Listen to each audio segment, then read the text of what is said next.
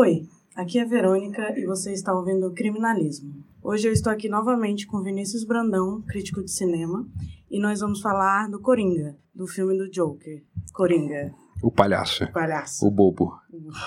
E eu lembrei da Feira da Fruta falando É, disso. tem que colocar referência aí, coloca o áudio só dessa parte. Eu sou o Coringa, o Joker, o palhaço o bobo. Ah, eu sou um palhaço, eu sou o Coringa, o palhaço, o Joker, o palhaço. Eu sou um bobo, eu sou um palhaço. É, e aí, o que, que você achou do filme? Você gostou? Tá animado? Gostei, é um filme muito bom. Eu não tava animado, não. Não, é um filme muito bom. Mas eu não tava. porque- é, então, eu não estava animado porque o diretor do filme e também roteirista é o Todd Phillips. Do Se Beber Não Case. Que o- é, a carreira dele é isso: Se Beber Não Case, 1, 2 e 3. E um filme com o Robert Downey Jr. chamado Um Parto de Viagem, bem ruim. Meu Deus. É, e aí eu não fico, eu não consigo ficar animado sabendo que esse cara tá fazendo um filme sério, pesado, inspirado no Martin Scorsese. Mesmo com trailer e tal? Não, os trailers não, os trailers não tá mostrando muita coisa, né? Ah, mas tava interessante, eu gostei. Assim, eu não fiquei animadaça também, não, mas... Eu, tava, eu tava curioso mais pelo Joaquin Phoenix interpretando, né? O Joaquin Phoenix é sempre um espetáculo à parte. Sim. Uhum. Inclusive, ele que fez o documentário, né, que você me falou. Sim, é, acho que é Não Estou Aqui, Não Estou Lá, uma coisa assim. Que foi dirigido pelo irmão do Ben Affleck. Eu preciso ver esse filme. Uhum. Quer contextualizar os ouvintes? Isso, vai, explica. Então tá, o- a- nem sei quanto tempo atrás, deve ter uns 10 anos já isso. É, o Joaquin Phoenix um dia virou, foi num programa de talk show e falou no programa de talk show. É, ele apareceu depois de muito tempo sem ninguém ver ele, com a barba gigante, apareceu no programa de talk show e falou no programa de talk show, não lembro quem que era, o apresentador. Mas ele falou pro cara, agora eu desisti de ser ator, vou aposentar e vou ser rapper. Sim. E aí ele fez uma mini apresentação como rapper e tal. É, e ele ficou um ano, mais ou menos, nessa de carreira de sou rapper. Quando acabou esse um ano, ele falou, então, gente, era tudo brincadeira, era parte de um mock- mockumentary dirigido pelo Casey Affleck. É, quem não conhece, Casey Affleck é o irmão do Ben Affleck, que é o, é o irmão talentoso do Ben Affleck, que também tá, teve um caso aí sério de acusação de abuso ou de ter espancado alguém. Sim, que foi arquivado, né? Foi caso. arquivado, é o caso. E era isso, era uma brincadeira. Ele, ele passou esse um ano com o Casey Affleck acompanhando ele, filmando, pra fazer esse documentário que foi lançado. E eu não lembro mais o nome do documentário. Não estou aqui, não estou lá. Uhum. E aí ele voltou a atuar normalmente e fez um monte de filme depois. É, ele fez esse documentário é, fazendo todo mundo acreditar que ele realmente tava, tinha virado rapper. e Isso, exatamente. Ele fez todo mundo acreditar. Aí tem cena dele gravando música. Tal. E o Joaquim Phoenix é um cara meio esquisito, né? Ninguém realmente sabia, tipo, o que, que tava rolando. Se era verdade ou não. É, ele é, um, ele é um desses atores que você não sabe qual é a personalidade dele, você não consegue dizer pelos papéis, porque ele consegue fazer papéis muito variados, então nenhum papel realmente espelha quem ele é de verdade. Com certeza. Por exemplo, eu descobri que ele fez Her outro dia. Isso. Eu não sabia que era ele. Como assim você assistiu Her? Eu amo e eu não sabia que era ele. Ué, Eu não, não sei, eu não reconheço ele. Ele fica muito diferente nos filmes. Então ele, ele, consegue ser esse cara extremamente vulnerável do Her, Sim. e ele consegue ser um cara extremamente explosivo do O Mestre, por exemplo. Sim. Ou um alcoólatra, processo de, de abstinência naquele A Pele Não Vai Longe. Esse eu não conheço. Pois é. É um filme da Amazon Prime, que, como a maioria dos filmes da Amazon Prime, passou no cinema antes de estrear no, no site, no serviço. E dirigido pelo Gus Van Sant. Gus Van Sant? Uhum, é muito E é bom, bom? muito bom. Baseado em fatos reais. Olha aí, interessante. Uhum. Mas e aí, vamos falar do filme? Então é isso aí. Ca- Acabamos de explicar quem é o Joaquim Phoenix.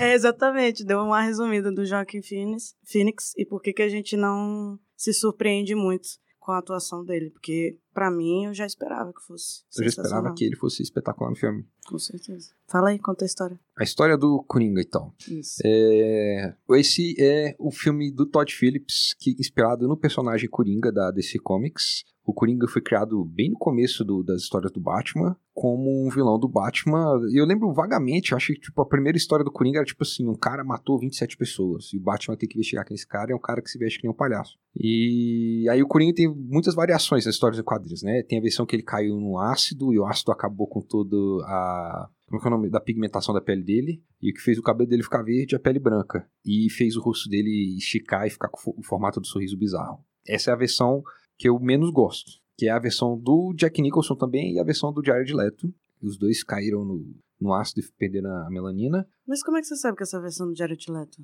Porque no filme do Esquadrão Suicida mostra ele jogando a Arlequina no ácido. Ah, é verdade. e ele ela saindo também. branca com o cabelo verde, igual ele.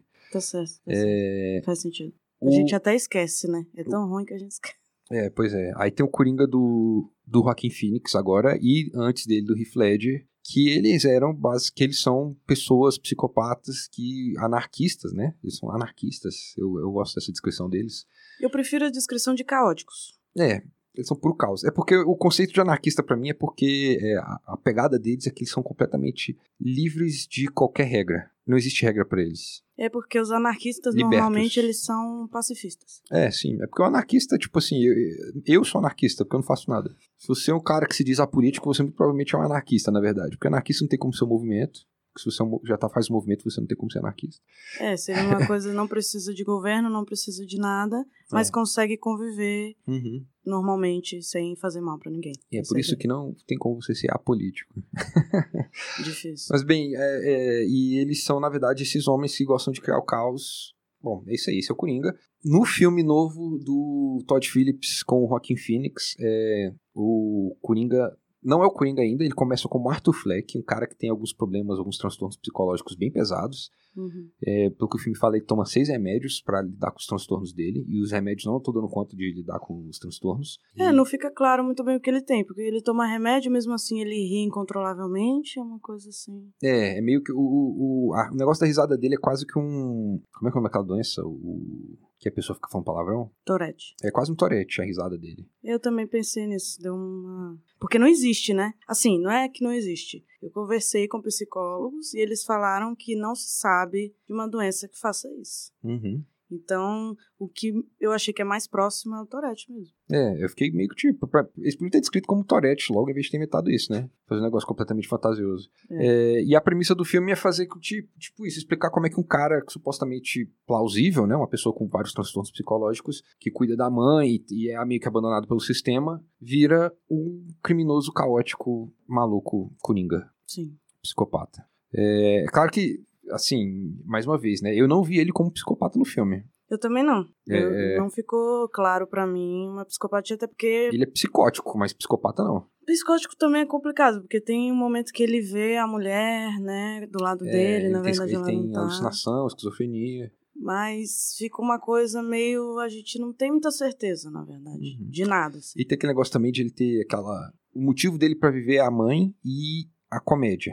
Sim. Fazer stand-up comedy, é o sonho dele. E ele não vira stand-up comedy no filme, né? Ele, ele é palhaço, mas o sonho dele é, ser, é virar é, comediante stand-up comedy. E aí, em certa noite, ele mata três pessoas no metrô, quando ele tá vestido de palhaço. E essa, essas três mortes vão desencadear as transformações dele e, ao mesmo tempo, um movimento involuntário na cidade. Porque a cidade está em caos, né? Tem que explicar isso também. A Gotham City do filme é, se passa na década de 80, reflete muito Nova York então, da década de 80 essa coisa, eu fiquei me perguntando sobre isso. Por que década de 80? Por que, que as pessoas estão afirmando que é década de 80? Como é que a gente sabe? O filme fala que é década de 80, no começo. Ah, tá explicado. É porque eu perdi o começo.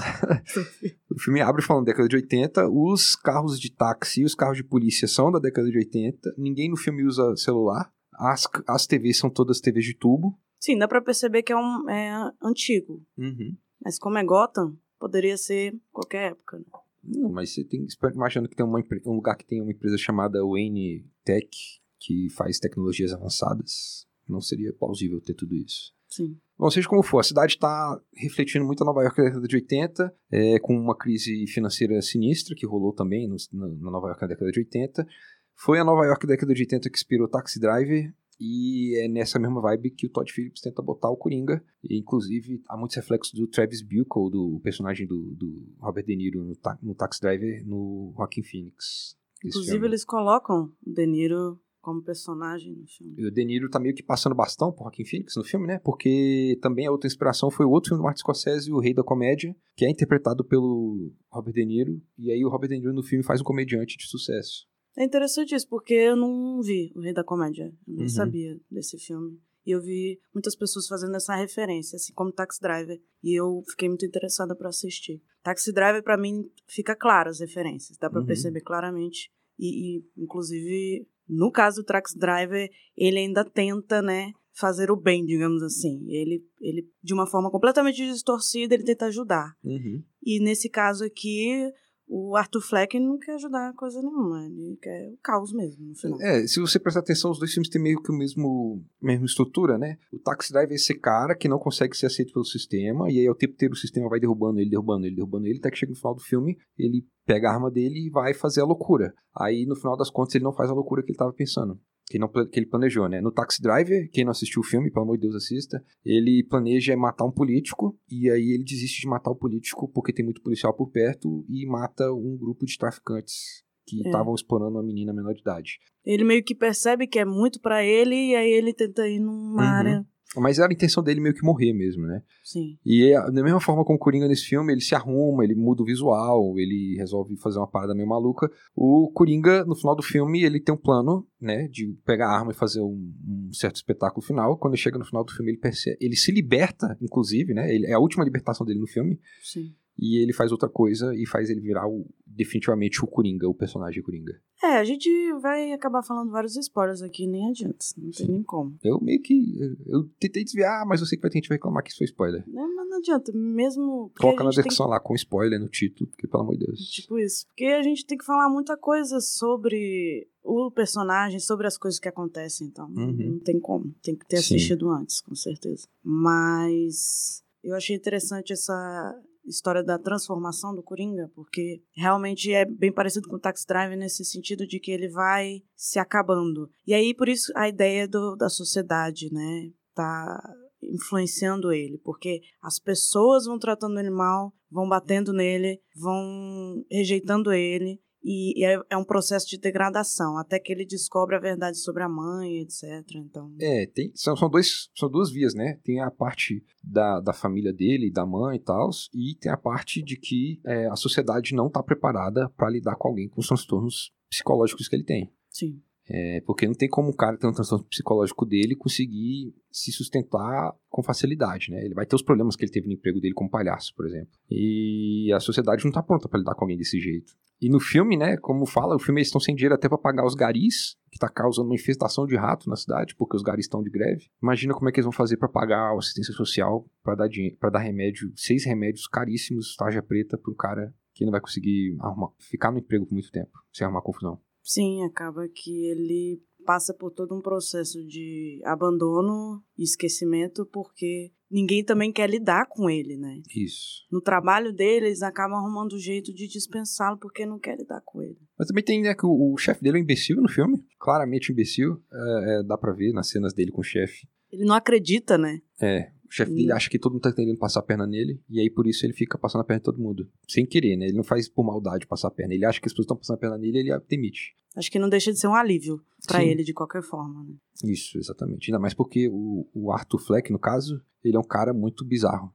ele ele não, não é de propósito, mas ele é um cara bizarro. Ele acaba sendo um cara esquisito, porque ele é diferente. É aquela parte que todo mundo tá adorando, que quando ele fala que a pior parte de ter uma doença mental é você fingir, ter que fingir que não tem. Uhum. E é muito isso. E o negócio é muito isso mesmo. Você tem a doença mental, você tem que fingir para outras pessoas que você não tem, porque você demonstrar para as pessoas que você tem não é errado, é, é desconfortável para os outros. É desconfortável para os outros perceber que tem alguém mal perto delas. Você acaba virando um, um estorvo para as pessoas, porque as pessoas ficam incomodadas e não sabem lidar e, e, e até fica meio que de saco cheio, assim, né? Uhum. Essa pessoa doente aqui perto de mim. E não é o normal, não é o que a gente está acostumado. Tem que estar o tempo todo feliz, que também tem muito a ver com Sim.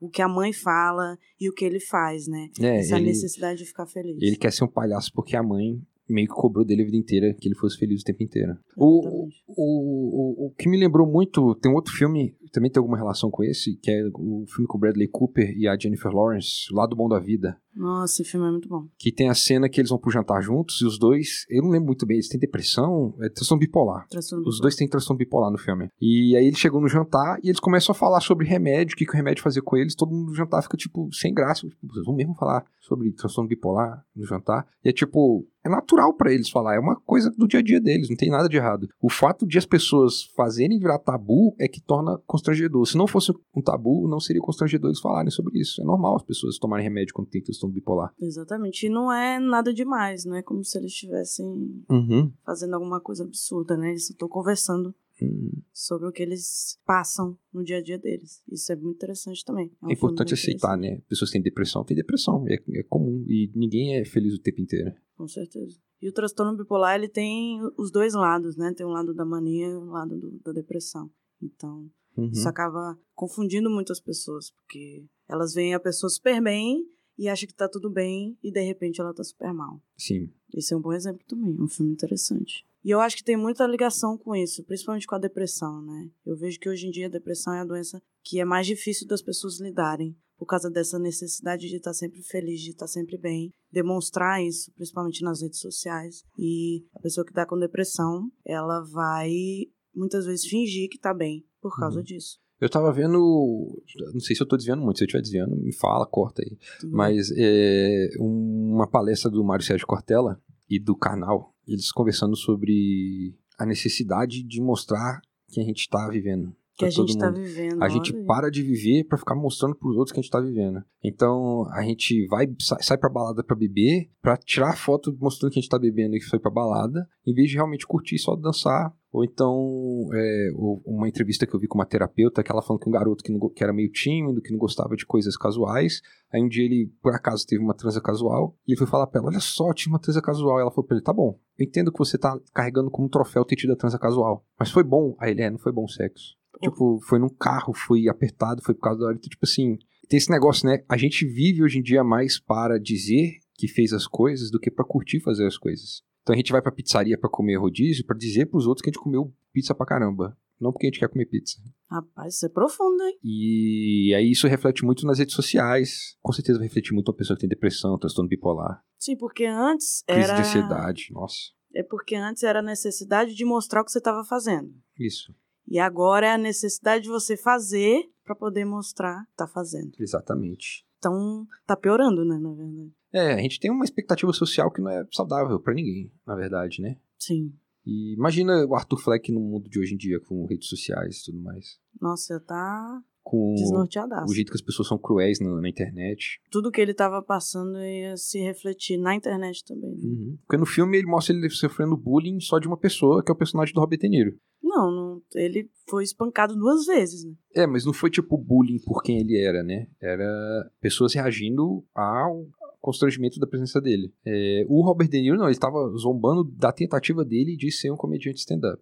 Sim. E essa parte é bem interessante porque quando o Robert De Niro, que é o Murray, né. Entrevista o Coringa, ele fala que é uma boa pessoa. Eu sou uma boa pessoa. E o Coringa fala: Não, você debochou de mim, você Uhum. brincou comigo e de graça, né? Isso É. que é o pior. E aí ele fala: Você não me conhece, não sei o quê. E eu fiquei pensando: realmente não é uma boa pessoa. Você tá debochando do outro Sim. sem nem conhecer, sem nem ter motivo pra isso, né? Só pra fazer o programa. É que o, Coringa, no final do filme, né? Isso que eu acho que é o que define melhor o Coringa, é isso, né? A amoralidade dele. É tipo assim, vocês imporam pra todas as pessoas o que, que é o certo, né? O que, que é hediondo, o que, que é engraçado. E aí, quando ele tenta mostrar para os outros o que é engraçado pra ele, as pessoas não acham, em vez das pessoas dizerem, oh, não acho engraçado, as pessoas humilham ele, diminuem ele. É, ele se defendeu de três caras no, no metrô, então ok, acabou ele perseguindo um cara também, né? É, isso aí. Começou como autodefesa e virou uma perseguição e um assassinato a sangue frio. É, eu acho muito importante detalhar isso, Uhum. porque eu vi inclusive pessoas falando que você sente um alívio, uma tranquilidade no momento que ele mata. E eu Uhum. pensei, no primeiro tudo bem, No primeiro, sim. mas nos outros não. Quando os outros fugiram, o, o que seria mais sensato, né? Com certeza não daria certo na condição do filme. Era, uma vez que ele matou um, os outros começaram a fugir, é, ele deu tiro não pra matar, né? Ele Isso. deu tiro pra se defender ele na hora, mas os outros ele foi pra matar mesmo. Uhum. É, ele matou um, foi meio que por acidente, ele não, não mirou querendo matar o cara, mas ainda Mas é, mirou bem, viu? mas é, de costa, pelas costas, acertou o cara. É, aí os outros fogem, era ele ficar lá sentado, esperar a polícia chegar e se entregar. Porque ele ia falar, autodefesa, matei esse cara que é autodefesa, os outros fugiram, eu parei. No momento que ele persegue o cara na escadaria e atira no cara caído no chão, Aí já já é homicídio doloso. já virou uma coisa sádica. Uhum. Ele, Ele queria não só se defender, mas se vingar de tudo que ele sofreu. descarrega caras. a raiva e tudo que aconteceu com ele. É, E é o Exatamente. que ele fala no final do filme. é, eu não me senti mal por ter matado esses caras. Pois é, ele percebeu que ele não estava se sentindo culpado, que ele não estava se sentindo mal pelo que ele fez. Pelo Uhum. contrário, estava tranquilão. Uhum. E aí é por isso que ele começa a também perder o controle no sentido de fazer as coisas sem se preocupar É com o- as consequências. É o primeiro passo de libertação dele, né? Tem vários passos de libertação dele no filme, né? Primeiro é isso, mata os três caras. Aí ele percebe que a lei e as regras de conduta não precisam ser seguidas. Não importa se ele vai ser preso ou não, ele tá de boa com isso. Inclusive, ele já foi preso, né? O filme fala que ele já tinha sido preso. Fala. Fala, no começo do filme. Ele tava internado, mas não era, Ah, não era no asilo Arkham, porque o asilo Arkham é pros é, criminosos insanos. Isso. Ele estava só num, num local para pessoas com problemas psicológicos. Então, inclusive, ele, ele- ele a psicóloga mesmo fala pra ele que ele não lembra por que ele foi internado. Ele não sabe.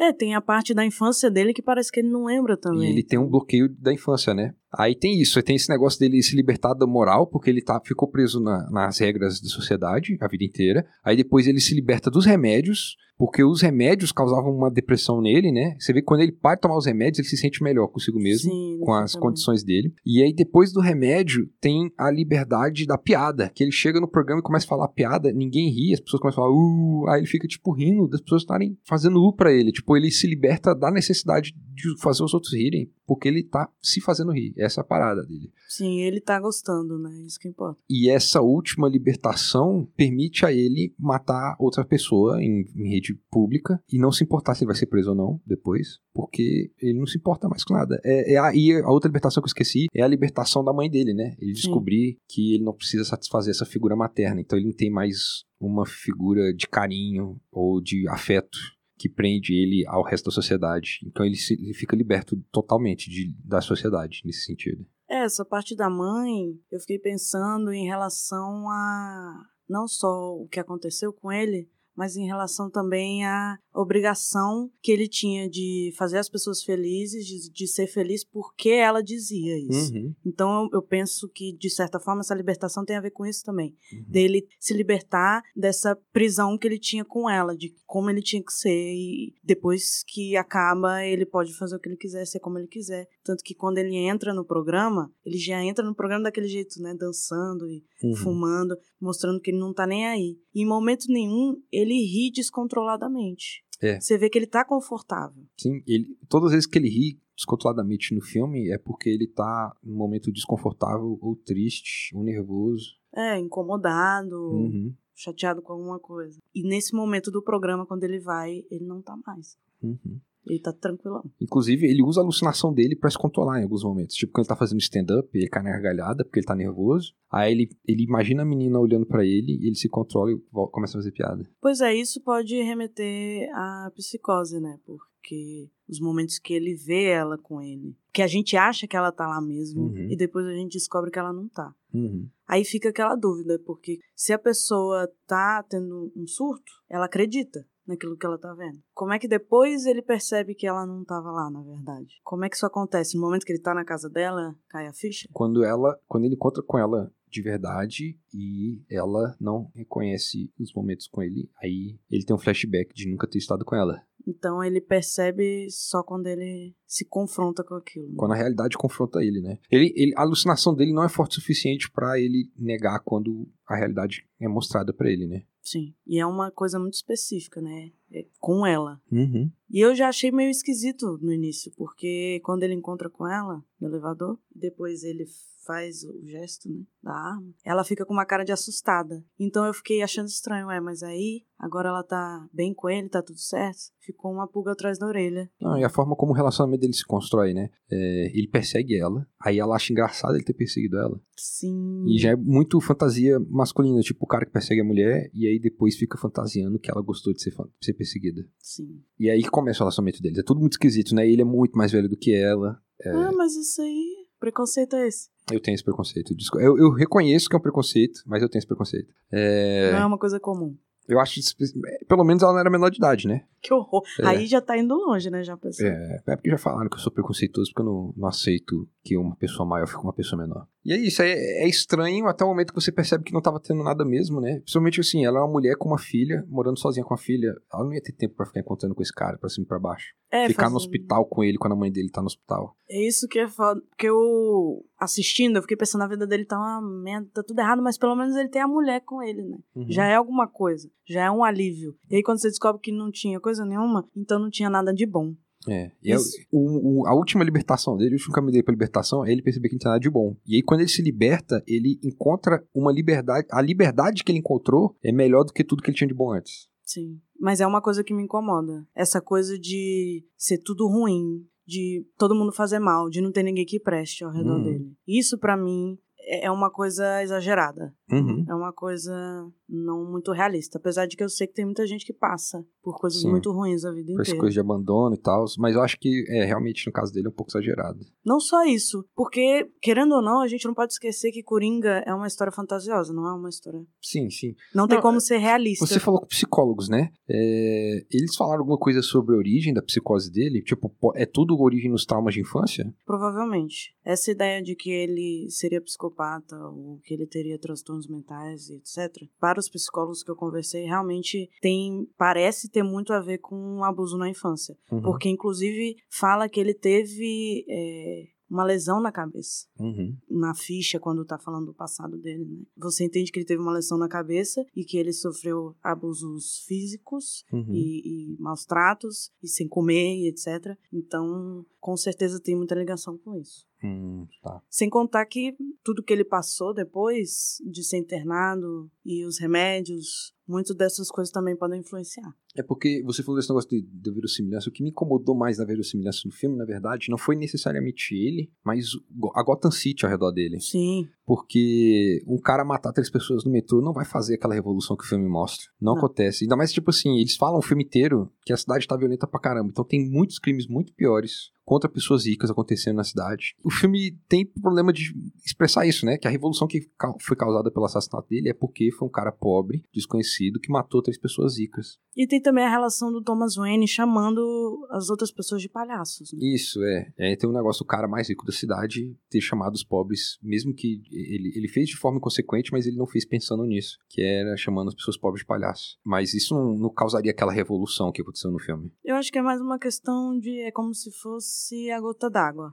Como Sim. se fosse o estopim. Mas eu não acho que a revolução seria daquele jeito. Não seria aquilo que começaria a revolução. Eu acho que tem, né? Quando você tem uma população pobre que é muito rechaçada pela parte rica da cidade. Acontece, historicamente, acontece da população pobre começar a matar gente rica. É, um dos dias mais celebrados da França é ao redor disso, né? Sim. É, mas Eu acho que ele é mostrado de forma superficial. É. Provavelmente teria outros fatores junto, outras coisas, mas é mostrado de uma forma simples. Ah, as pessoas ficaram do lado dele porque os ricos têm que morrer mesmo e vamos lá, entendeu? Uhum. E isso remete, inclusive, à tropa de elite. Eu vi pessoas comparando. Porque tem essa discussão também, tem essa crítica de Uhum. que só quando gente rica morre é que as pessoas se preocupam e vão atrás. Uhum. Mas realmente o nível de violência e de revolução que se cria é exagerado. É, eu também acho. Então, a, a cena final do filme, a cena do metrô, a última cena do metrô no filme. É, ah, assim que os policiais entram. É, parece uhum. para mim cena de comédia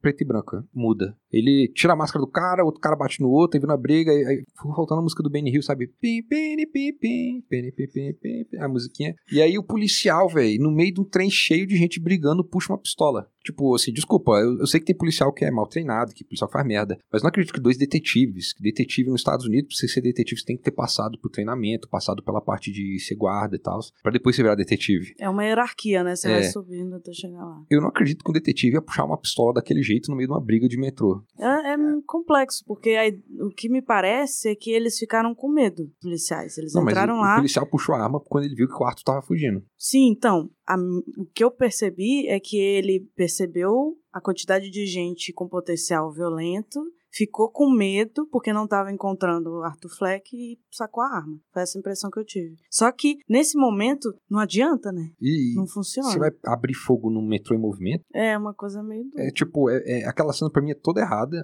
E, tipo, o fato de que a briga inteira rola ao redor dele, mas ele não participa da briga. Tipo, as pessoas estão puxando outras pra briga. E ele é o único que não é puxado pra briga. Não sei, a cena inteira parece errada. E tudo que acontece ao redor dele depois disso, ele, a jornada dele pra mim tá plausível, ele como personagem. Sim. O que acontece ao redor dele no filme, pra mim, é que é exagerado, fantasioso. Sim, inclusive a parte que ele é atropelado e tal, Isso. que não acontece nada com ele. Isso pra mim é plausível no universo do Coringa, Uhum. entendeu? É, é como se ele estivesse ficando invulnerável, ficando virando um super-humano, que, Isso. tipo, o filme não mostrou ele sendo super-humano em nenhum momento. Por que, que ele tá virando super-humano naquele momento? Tipo, ele leva, ele é espancado, que, três, quatro vezes antes, e ele é super vulnerável, ele é fraco, ele é magro, ele, dá pra ver que ele é frágil mesmo fisicamente. Ele não aguenta muita coisa. E aí, de repente, chega no final do filme, ele é atropelado, levanta, sai correndo, ele tá no acidente de carro, levanta de boa. O máximo que acontece é um sangramento no nariz. Eu acho que é uma licença poética também, se você parar pra pensar, porque vai, ele vai ficando mais forte à medida que o tempo vai passando e ele vai se libertando, ele vai ficando mais forte e, e- e se preocupando menos com as coisas. Então, a ideia poderia ser É, essa. o filme mostra que ele tem um. Ele não se importa de sentir dor, ele tá acostumado a sentir Sim. dor. Sim, tem isso também. Mas. Mas foi bem violento aquele. se aquele tornar inverossímil daquele jeito, ele é arremessado longe pelo carro. Levanta tranquilamente. Eu achei muito violento. Inclusive, esse filme eu fiquei em choque em vários momentos. Com o nível da violência? Não só com o nível da violência, mas como eu não esperava. É uma, eu não ficava, hum, acho que vai acontecer, não sei o quê. Simplesmente eu tava assistindo, eu tava envolvida e a- as coisas aconteciam e eu ficava, É uma, é uma Deus. violência repentina, né? sim. Mas é, é, é uma coisa que eu acho que eles fizeram muito bem também na construção do Coringa, porque o que faz o Coringa ser um vilão tão assustador às vezes, não é a única coisa, mas é uma das coisas que faz ele funcionar muito bem, é que o Coringa, ele é imprevisível. Com certeza. Então, ele pode matar um cara com que ele tá se divertindo aqui na hora, e o outro cara com que ele tava irritado, de repente ele fala, gostei de você, vai lá fazer tal coisa. É, e pra mim, o momento que ele funciona melhor desse jeito, porque o filme inteiro eu conseguia prever, ah, ele vai matar a mãe dele agora, ele vai matar a mãe dele. Ele vai matar esse cara agora, ele matou o cara. E aí ele vai deixar o anão embora, ele deixou o anão embora. É, eu não tive isso. Eu simplesmente Assim. via acontecendo e eu ficava, beleza. É, o, o, o personagem do Robert De Niro, falei, vai matar o Robert De Niro agora, ele matou o Robert De Niro agora. Nunca imaginei. Porque É. ele, ele faz um ensaio de que ele vai usar a arma nele. De que ele vai se matar, né? É, só que aí, tipo, quando ele. Só que eu falei assim, bom, primeiro, ele não vai morrer, porque o filme é sobre a origem dele, né? Sim, claro. Segundo, é, ele se libertou da necessidade de se provar pros outros, então ele não precisa mais ter- querer morrer. É outra E libertação, quando né? ele fala que o personagem do Robert De Niro é horrível, eu falo, então ele vai matar o Robert De Niro agora. ele não precisa se provar mais pro Robin De É Niro. tipo, eu consigo ver a linha de raciocínio dele virando pra ele querer matar o Robert De Niro. Então eu entendo porque que ele, eu consegui ver que ele ia matar o Robert De Niro naquela cena. Agora, por exemplo, quando ele mata o cara e deixa o anão embora, existe aquele horror do anão do tipo assim, eu tô trancado nessa casa com um assassino, cruel, sangue frio. Eu não sei se ele vai me matar ou não. E isso pra mim é o que faz o Coringa funcionar. Foi aquela cena pra mim, eu vi o Coringa, o Coringa mesmo, o Coringa dos quadrinhos. Ah, com certeza. É aquela coisa de eu não sei o que, que vai acontecer. E de virar cômico, sabe? O cara, ele beijar o cara na careca. Fala assim, você foi legal comigo, vai embora. e ele ri, tipo, o cara tá preso. E o cara fica tipo, meu Deus do céu, o cara tá morrendo de medo e ele tá rindo. Ele acha que o cara tá se divertindo junto com ele. Inclusive, essa cena, todo mundo riu no cinema. Uhum. A cena que o anão não consegue abrir a porta É. e aquilo tudo acontece. E eu não consegui rir. eu não consegui rir, não. Pra mim era desesperador aquela cena. Exatamente. É o que eu tava falando. Eu fiquei muito envolvida com o filme. Então, tudo, as coisas iam acontecendo e eu não ia, eu não conseguia nem pensar em prever, em analisar e etc. Eu só tava ali. Então, essa parte, todo mundo começou a rir. Eu fiquei, gente, Uhum. como assim? Uma cena terrível. Uhum. Ele tem certeza que ele vai morrer ali. Sim. Eu não gostei. Aí é uma coisa pessoal minha, eu sei que vai ter gente vai encher o saco. Mas eu não gostei dele ter a origem dele tão vinculada com a do Batman. Ah, sim. De que um não, não existe sem o outro, né? Não, Já não isso. Assim, isso de um existir sem o outro é bullshit de quadrinho. Mas é tipo, a origem dele ser vinculada. Tipo, o Batman, os pais do, do Bruce Wayne foram assassinados por um cara vestido de palhaço numa revolução iniciada pelo Coringa. Não precisava disso. O Coringa ter se, liberta, se liberto das amarras por causa de uma relação da mãe dele com o, o Thomas Wayne. Não precisava disso. É, eu acho que isso diminui o Coringa como personagem e diminui a relação dele com o Batman. É, ele claramente o roteirista queria fazer uma ligação deles, Uhum. tanto que colocou o Thomas Wayne no, no meio de tudo, da história inteira. É tudo voltado pro Thomas Wayne. Inclusive na hora que o Coringa conversa com o Bruce Wayne ali, tem, tem todo essa, esse vínculo que realmente é desnecessário. É só porque tem que ter o Batman em algum momento, tem que ter alguma ligação com o Batman. Pois é, pra mim o filme seria muito superior se não tivesse nenhum Wayne no filme. Mas eu acho Se que não qualquer outro como. rico, se fosse um prefeito, tá valendo pra mim. Eu não sei se Podia até mencionar como- assim, ó, as indústrias Wayne tá tentando ajudar com a filantropia, mas não tá dando certo. Eu não sei se teria como tirar a família Wayne, porque eles sempre foram muito poderosos, muito icônicos dentro de Gotham, né? Uhum. Mas colocar o Thomas Wayne daquela forma, realmente Até fica um pouco contraditório se você parar pra pensar. Porque, na Uhum. verdade, ele não. Ele queria ajudar, mas a forma como ele ajuda não Uhum. adianta. Ele, a filantropia do Thomas é uma inspiração pro Bruce Wayne virar o Batman também. Não é só o Batman querendo impedir que pessoas sofram que ele sofreu. Sim. Mas de uma forma distorcida, né? É, é. Porque o Batman também é um maluco, né, gente? Não é. Tipo assim, desculpa falar o termo Maluco. maluco, mas o Batman com certeza não é uma pessoa em sã consciência. Então, eu gosto muito da piada mortal, do, da HQ da piada mortal, pra falar sobre isso. Até eu vejo muita referência nesse filme com a piada Larga mortal. piada, aham, sim, com certeza. Inclusive com o Cavaleiro das Trevas. E o nome Eu- dele é o mesmo do, da, da, da HQ, do Coringa. Como assim o nome é o mesmo? É porque a piada mortal mostra origem, uma origem do Coringa, né? Sim. E o, a origem do Coringa na piada mortal, o, Arthur Fleck, o nome vem de Ah, lá. é o mesmo nome. Uhum. Sim. E ele também é comediante de stand-up no Uhum. quadrinho. Ele tem bastante ligação. E no quadrinho ele fala como ele e o Batman são um espelho um do outro. Sim. Que o Batman também não é uma pessoa que, que tá bem da cabeça, não. Uhum. Então a ideia é essa, de que um precisa do outro, um não vive sem o outro, e os dois são muito parecidos. É a mesma ideia do da gibi Asilo Arkham, que tá tendo uma revolução de criminosos dentro do Asilo Arkham, só que eles não estão querendo sair. Eles falam assim, não, nosso lugar é aqui, a gente quer que o outro cara que pertence aqui venha também, que é o Batman. Quer botar ele E lá aí, dentro. tipo, não tem nenhuma briga, é o Batman andando no asilo conversando com eles. Tem até a cena que o Coringa dá um tapa na bunda do Batman nessa, nessa HQ. Não, nunca vi essa. Eu, eu não gostei muito não, mas eu entendo quem gosta. E é isso, né? O Batman, claramente, um cara que usa um arquétipo... Como é que ele, que ele escreve no Batman Begins? Arquétipo junguiano pra ficar caçando criminosos de noite, não tá em sã consciência, né? E ainda tem aquele questionamento claro, do clássico do Batman, né? O Batman é um cara rico que sai de noite pra bater em bandido e gente pobre. É, tem e isso. quando ele vai prender os supercriminosos, ele prende eles nas celas especialmente feitas pela empresa dele. Ou seja, ele tá ganhando dinheiro com a, com a prisão dos criminosos. É, a ideia dele é usar o dinheiro dele pra fazer essas coisas. Mas ele acaba lucrando com isso também. E aí eu já vi gente da assistência social falando assim, cara, olha, se você sair de noite e impedir 10 crimes, ou você, com todo o dinheiro que ele gasta pra fazer isso, ou você usar todo esse dinheiro que ele gasta pra fazer isso pra fazer uma ação filantrópica, você vai estar fazendo mais bem pra sociedade do que saindo de noite pra bater. Eu realmente, assim, não sei, não entendo de gastos públicos, não entendo de assistência social, mas eu gosto de acreditar que é verdade.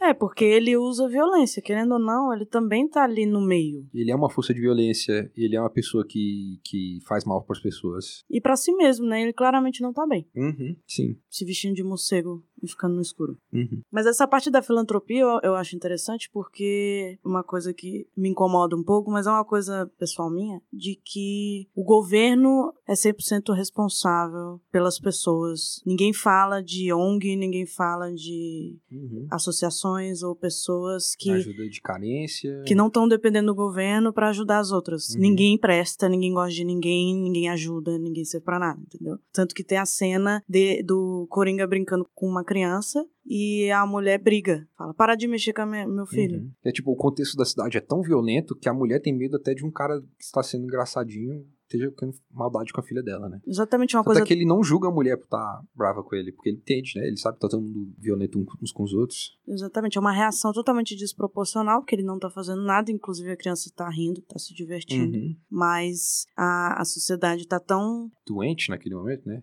Eu não diria... Eu diria até Carente.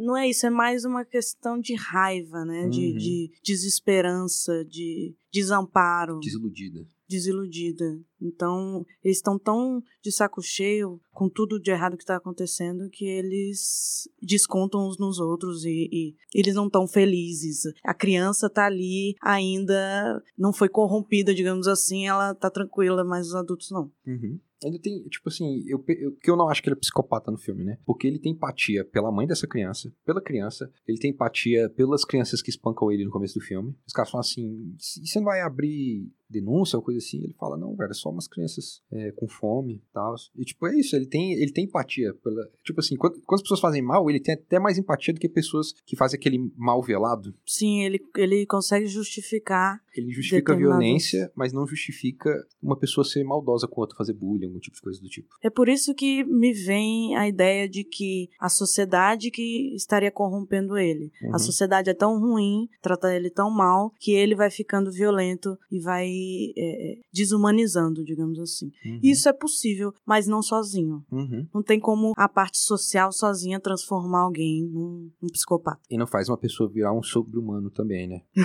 Sim. Tem isso também. O cara não vira o super vilão de uma cidade porque ele começou a matar gente. É, tem isso, tem esse pequeno detalhe. Mas eu acho importante isso, porque eu vejo tudo como algo biopsicossocial. Uhum. Tudo tem influência biológica, psicológica e social. É, e tem isso Não- também que no filme ele é adotado, então a gente não sabe quais são as origens dele, é, genética. Sim, a gente não sabe como eram os pais, como era a família dele. E isso é outra coisa do Coringa, né? Essa ideia de que a gente não sabe a origem do Coringa. Uhum. Isso sempre foi permeado em todas as histórias do Coringa. A gente sempre fica na dúvida. em O relação... Jack Nicholson tinha origem também, e a Piada Mortal tinha origem, mas são as duas únicas origens que eu sei do Coringa até o Joaquin Phoenix. Mas são origens que, mesmo assim, você não sabe totalmente o que, que aconteceu. Você não conhece a história inteira, você conhece Uhum. só como ele se tornou o Coringa. Mas Sim. o que, que acontecia antes? Você, vê o processo dele se transformando, no Uhum. momento que ele está se transformando. Você não vê a história de vida dele completa. E, e é uma coisa que eu acho que é importante considerar, assim, com, com exceção do Piada Mortal, todas as origens do Coringa, digamos assim, já são uma origem que ele já é habituado com algum nível de violência. Sim. Tanto nesse do Joaquin Phoenix, ele sofreu violência na infância, ele tá acostumado a apanhar na rua, apanhar de pessoas porque ele ria descontroladamente. Ou no Jack Nicholson, que ele era um gangster. É uma daquelas coisas, né, gente? É, é, violência gera violência, né? Com certeza. Mas é interessante. Me lembra a parte do Red Ledger, que ele, cada vez que ele conta a história da cicatriz dele, ele conta de uma forma diferente. Essa é a ideia do Coringa. Uhum. Você ficar confuso em relação a o que realmente aconteceu, se a, a, a origem dele realmente é real. Tanto que quando mostra a infância dele, que ele foi maltratado em relação à mãe e os namorados da mãe, você fica um pouco na dúvida se o Thomas Wayne internou ela porque ela realmente era tinha psicose ou se foi pra se livrar dela. É. E fica, eu fico, pelo menos, na dúvida se tudo que foi dito é realmente real ou não. Complicado, né? E eu gosto disso, eu acho interessante essa visão do Coringa. De, de nunca vai ter certeza, nunca vai saber exatamente o que, que aconteceu. Uhum. Você queria falar sobre algum aspecto, aspecto técnico?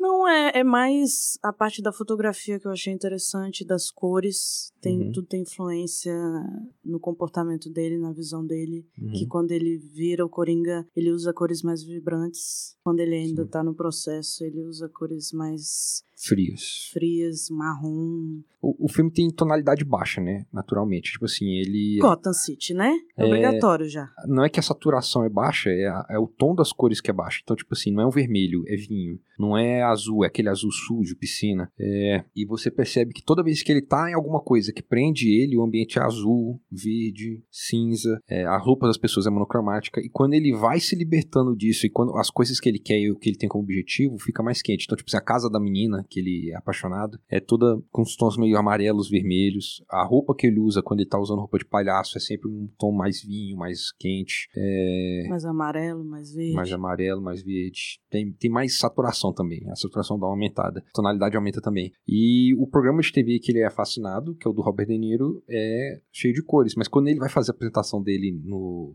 stand-up comedy, um lugar, é cinza o lugar. Cinza e azul. É uma coisa sinistra. E parece mais um lugar de filme de terror do que um lugar de comédia. isso. E é isso, assim, o filme ele vai construindo isso, né? Tipo, quando ele se liberta totalmente, as o filme fica totalmente vibrante. É o táxi que atinge ele, é amarelão. Ele entra no metrô e tá todo mundo usando um monte de cores. Sim, é bem colorido, né? As máscaras, tudo. Hum. Você percebe a diferença na tonalidade, com Uhum. certeza. Eu acho um, um mecanismo bem interessante de quando você usa isso no cinema pra você perceber a diferença. Você muitas vezes você não sente isso conscientemente, né? Uhum. Mas fica claro a mudança. Sim. A direção de fotografia desse filme é maravilhosa. Eu gostei bastante. Acho bem que tem chance de ganhar um Oscar de direção de fotografia. Assim como Joaquin Phoenix, né? O Joaquin Phoenix acho que é dele já. Tá, tá no hype. Tranquilo. O Oscar dá prêmio pra quem tá no hype. Mas merecido. Realmente, como É, eu falei, não me fenomenal. surpreendeu, porque eu já imaginava que ele ia atuar muito bem. Mas é muito bonito, principalmente a parte da risada. Quando ele tá rindo, você sente o desespero. Uhum. Principalmente na primeira vez que eu vi ele rindo, que foi no, no ônibus. Eu não sei se foi a primeira vez que ele riu, porque eu cheguei um pouco depois. Não, não foi a primeira filme. vez não. Tem uma outra cena que ele ri antes. Eu tenho que ver o filme de novo, só pra ver esse começo. Não, mas eu quero ver o filme de novo. de Ele,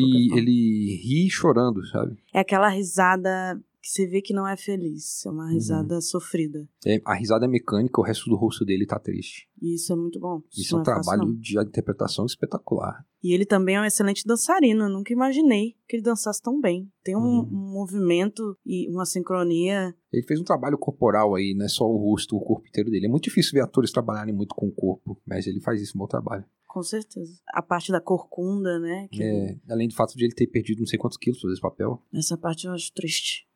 Tem que passar por essas coisas Uhum, por causa de um papel. Eu sempre fico tensa com essas coisas, tipo Christian Bale magro uhum. no maquinista. E no quanto mais velhos eles ficam, pior pro corpo deles é, né, as consequências, né? Imagina. O Christian Bale disse que ele já não tá mais conseguindo aguentar essas transformações, do mesmo jeito que ele aguentava antes. Por que será, né? É, e o corpo dele já passou por muito antes, agora quando ele vai tentar fazer de novo, já sofre. É, o Joaquin Phoenix não faz com tanta frequência, mas aí, né, fez isso aí. Mas tem consequências, eu acho. Sim. Sim. É. Mas é isso. Eu acho que a gente falou bastante. Apesar de não falar tudo, eu acho muito difícil falar tudo desse filme, porque esse Uhum. filme tem muita coisa. E tem muitas compreensões também, né? Vai ter gente que vai ter compreensão completamente diferente da nossa. Com certeza, tem muitas visões. Uma, pra mim, é certa, que não insufla violência, esse filme. Pelo ah, eu também contrário. acho que não. Eu vi muita gente falando que esse filme. É, o argumento inicial que veio era que homens que se sentem injustiçados porque mulheres não querem ficar com ele e tudo mais vão se ver espelhados e começar a ser violentos. Não, porque o personagem dele não é isso. O personagem dele é um cara com uma doença, doenças psicológicas que, antes disso, muito sérias, que passou por um abuso de infância muito sério. Ninguém vai conseguir se identificar com isso só porque uma garota não quis ficar com eles. É, Inclusive, a garota é a não dá um fora nele, né? É, é, é ele perceber que ele- o relacionamento inteiro que ele teve com ela não- nunca existiu de verdade. Então ela não falou, não, eu não quero ficar com você. É que ele percebeu, de repente, opa, agora já, já assustei. Sim. Ele não tem nem espaço pra tentar nada. Não tem como, porque ela fica assustada com ele. Uhum, Mas o foco nunca é o relacionamento dele com ela. uhum, É só algo que ajuda ele a continuar. uhum. Como se fosse algo, um suporte pra ele. Ele nunca foca nisso. Ele foca na rejeição das outras pessoas, de baterem nele, de não gostarem, de se sentirem desconfortáveis. Principalmente em relação ao Thomas Wayne, que também rejeita ele de alguma Uhum. forma. Eu fico imaginando isso, que eventualmente, se ele tivesse oportunidade, ele iria atrás do Thomas Wayne. Sim. Só que ele meio Com que, certeza. tipo, ele não faz as coisas mais por viol- vingança, é mais no momento, né? Ele percebeu que ele tava livre ali e matou o cara porque o cara tava sendo mal com ele na hora, né? Sim. O, o última, a última pessoa que ele mata no filme. É a coisa do, da oportunidade. É a oportunidade, é a vontade. E Isso eu acho bem mais interessante do que, sei lá, vou roubar um banco. Mas aí, uma referência que você está zoando um filme que eu gosto muito. Qual? Cavaleiro das Trevas. Mas o Cavaleiro das Trevas, ele tinha um plano. Esse que é o negócio que me incomoda no Coringa do Cavaleiro das Trevas, é que ele fica o tempo inteiro falando, não tem um plano, sou só um cachorro correndo atrás de carro. Mas se você prestar atenção, ele tem um plano o filme inteiro. O que, que acontece em relação a esse Coringa? Também tem ligação com a piada mortal. Uhum, É a ideia do Coringa de que todas as pessoas são corruptíveis. uhum. Ele quer provar pro mundo que todo mundo é corruptível. E ele faz isso, né? Ele faz e não faz ele ao mesmo faz tempo. com, dois, com duas caras. Ele consegue. Ele consegue transformar o grande homem cavaleiro branco, né, como eles chamam no filme, num vilão. Ao mesmo tempo, ele não consegue fazer com que uma balsa exploda da outra. Exatamente. É, inclusive, uma balsa cheia de criminosos. Os criminosos têm mais empatia do que ele. Então, é, é, E com o Batman também. É o dúbio, Batman né? incomoda ele. uhum, mas ele consegue corromper o Batman no sentido de figura pública, né? Sim, mas aí é, aí é a parte do Gordon que ele fala: você é o herói que a gente. Agora eu esqueci Não, a que, frase. que o filho fala pra ele, por que a gente vai perseguir ele? Porque é o que a gente precisa que ele seja, nesse momento. O, o Batman ser transformado no vilão no final do filme é importante para que o... Duas caras não os seja duas caras não se transformem no ícone de violência e maldade. o Raverdente. É porque eu lembro que ele falava: é o que a gente não merece, mas é o que a gente precisa. uma coisa assim. Uhum, é uma coisa desse tipo. Eu acho interessante essa ideia do, do Coringa, de que ele, o caos está relacionado a ele não quer o dinheiro, ele queima o dinheiro, mas Uhum. ao mesmo tempo ele quer mostrar que todos são corruptíveis e ele quer o caos, Uhum. mostrando isso, né? Porque ele sabe que o Harvey Dent virando um, vilão, aí o caos vai se instalar completamente. né? Sim, Que era o herói que todo mundo precisava naquele momento. Uhum. Era o Harvey Dent. mas eu acho, eu acho que é por isso que ele quer. Ele quer ir pro Ravidente porque o Ravidente é o cara, o grande cara bom da parada. Sim, é o herói. Ele quer do- mostrar que a pessoa menos corrompível pode ser corrompida. Eu acho que é um processo, né? Uhum. Até chegar no Harvey Dent. E é uma das ele- coisas também, o Coringa faz as coisas na escala tão violenta que ele faz também,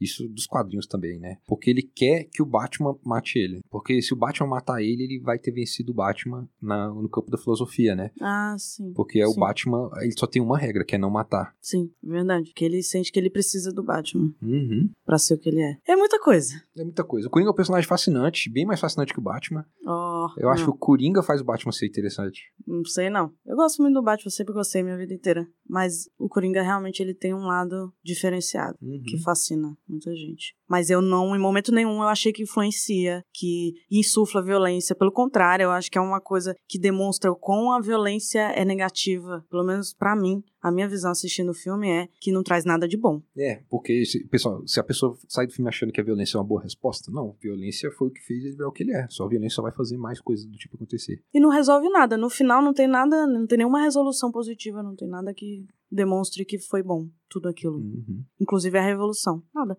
A evolução não fez nenhuma diferença. É, só fez o Thomas Wayne ser morto. Que resolução positiva. Pois é. Acho que a gente tem uma visão bem parecida do filme. O filme é muito bom, mas não é perfeito. Eu gostei bastante. Uhum. Eu achei excelente, inclusive. Sim. Mas algumas coisas Tão off, né? me incomodaram, assim. Pois é. Eu fiquei triste depois de assistir. Uhum. Fiquei mal. Porque eu pensei, não é assim. Todo mundo é ruim. É. Calma. Pera Pois lá. é. Eu, acho que, eu também acho que é um filme exagerado, fantasioso demais em alguns momentos. Quando ele não precisava. Mas tem muita gente que vê o mundo dessa forma. Eu sei. Isso pra mim é mais. O que mais me perturba no filme é como algumas pessoas estão reagindo a ele. Ca- Com gente concordando, esse tipo de coisa? É. Rapaz. Mas é isso. Eu, eu espero terminar falando, gente, o mundo não é assim. Uhum. Acredito. É. Repensem. É, tem gente boa, apesar dos pesares. Uhum. Vamos finalizar? Vamos finalizar. Ah, só dar uma outra referência baseada nisso aí que você falou, tipo, pessoas que estão concordando. Breaking Bad teve gente que concorda com a jornada do Walter White, que acha é, perfeitamente plausível e racional as coisas que ele faz. Vou te falar que eu tô assistindo. Comecei a assistir e comecei a compreender que é, é Breaking Bad é chutando balde, então é isso mesmo. Uhum. É tudo dando errado. É, ele é um cara bom ficando mal. E, e exatamente, e tudo dando errado, e eles tendo que resolver as coisas, e ele vai ficando cada vez pior. Uhum. Ele vai virando cada vez um vilão maior e maior e maior. Em momento nenhum eu fico, ah, que legal que ele tá ficando assim. É. Eu só fico pensando, pô, eu quero ver ele fazendo metafetamina. Você entende, mas não, não, não é justificado. E eu já vi muita gente achando que é justificado. Meu Deus. É, da mesma forma, teve aquela série nova da Netflix agora, You, Yor. Eu não assisti a série. Do Stalker? Do cara Stalker. É, começa a matar gente. You. É, You, é. Você. Você. Que teve mulher achando o cara maravilhoso, um príncipe encantado, que é isso que elas querem dos relacionamentos dela. Um cara que persiga elas, um cara que fique demonstrando. Que pra elas é um cara demonstrando paixão de verdade. É porque é uma. A gente também tem a visão distorcida do amor, a Uhum. visão distorcida dos relacionamentos, de que se você tem ciúme, você se importa, de que se você fica atrás, você se importa. Isso é uma distorção. Que na série também fica claro, Uhum. porque no final ele faz coisas horríveis. Sim. Então, em momento nenhum, tá justificando, tá falando que é bom o que ele tá Mas fazendo. aí agora vamos comparar ele com o, o protagonista de 50 Tons de Cinza, Oh, que persegue a menina numa festa porque não quer que ela fique bêbada, e isso é considerado romântico, não é romântico. É, é, é, é, Eu não vi, eu não. Não. Não. mas você entende o que eu quero dizer, né? Sim. Então é isso aí, gente. Eu tô querendo só dizer que, tipo assim, se você se identifica com um cara que é tratado como vilão no filme, repense seus conceitos. É, não, não tem problema nenhum em você é, gostar do personagem. Isso. A gente gosta do Coringa. A Exatamente. gente acha ele fascinante. Exatamente. De você. Você não concorda com o personagem, mas você gosta porque ele é muito bem construído, ele é muito bem feito, ele Isso. é muito interessante. Entender sem justificar. Exatamente. Por isso que tanta gente gosta de Darth Vader. Apesar de que o Darth Vader ele vai mudando no final, né? Mas tem muitos anti-heróis e vilões que as pessoas Ah, gostam. como Coringa, o Darth Vader é mais interessante quando você não sabe a origem dele. Meu Deus, vamos finalizar, né? Chegou Vamos a hora. finalizar. Você quer falar mais alguma coisa? Quer falar das suas coisas? Vamos lá falar então, gente. Eu tenho o site Aquela Velha Onda, velhaonda.com. Infelizmente eu não estou conseguindo produzir vídeos no momento, mas eu quero voltar a produzir vídeos. Se você for editor de vídeo aí, tiver uma proposta boa para editar uns vídeos pro canal, pode entrar em contato. velhaonda.velhaonda.com ou pode me seguir no Instagram, Vina Underline Brandal, Twitter, eu não lembro como é que é o Twitter do Velha Onda. Não é velha onda? É, eu acho que é Aquela Velha Onda, Onda Velha, eu acho que é Onda Velha. Onda velha, é verdade. E tem, o- tem o, o Instagram do Aquela Velha Onda também. E a gente tem dois podcasts na sala e o Grande Hotel Podcast.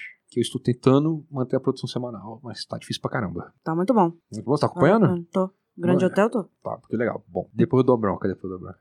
Você tem que ouvir o meu, você tá ouvindo o meu? Tô ouvindo, já tá tudo baixado aqui. A minha fila tá longa. Pelo menos um. Ouve um, Eu fora ouvi- da fila. Eu ouvi o comigo e o com o cara antes de mim. O Felipe, o primeiro episódio. Isso. Já tá valendo. Vamos finalizar? Vamos finalizar. Aí a gente É conversa. isso aí, gente. Acompanha velhonda.com. Então, valeu. Espero que vocês tenham gostado. E que vocês comentem também o que vocês acharam do Coringa, do filme. Como é que eu comento, Verônica? No Ah, é verdade, no meu Instagram. Você comenta no meu Instagram, arroba criminalismo, que é o Instagram do podcast. Você pode mandar uma mensagem que eu vou te responder. É isso. Isso aí? É isso aí. Até mais, gente. Até mais, gente. Até mais.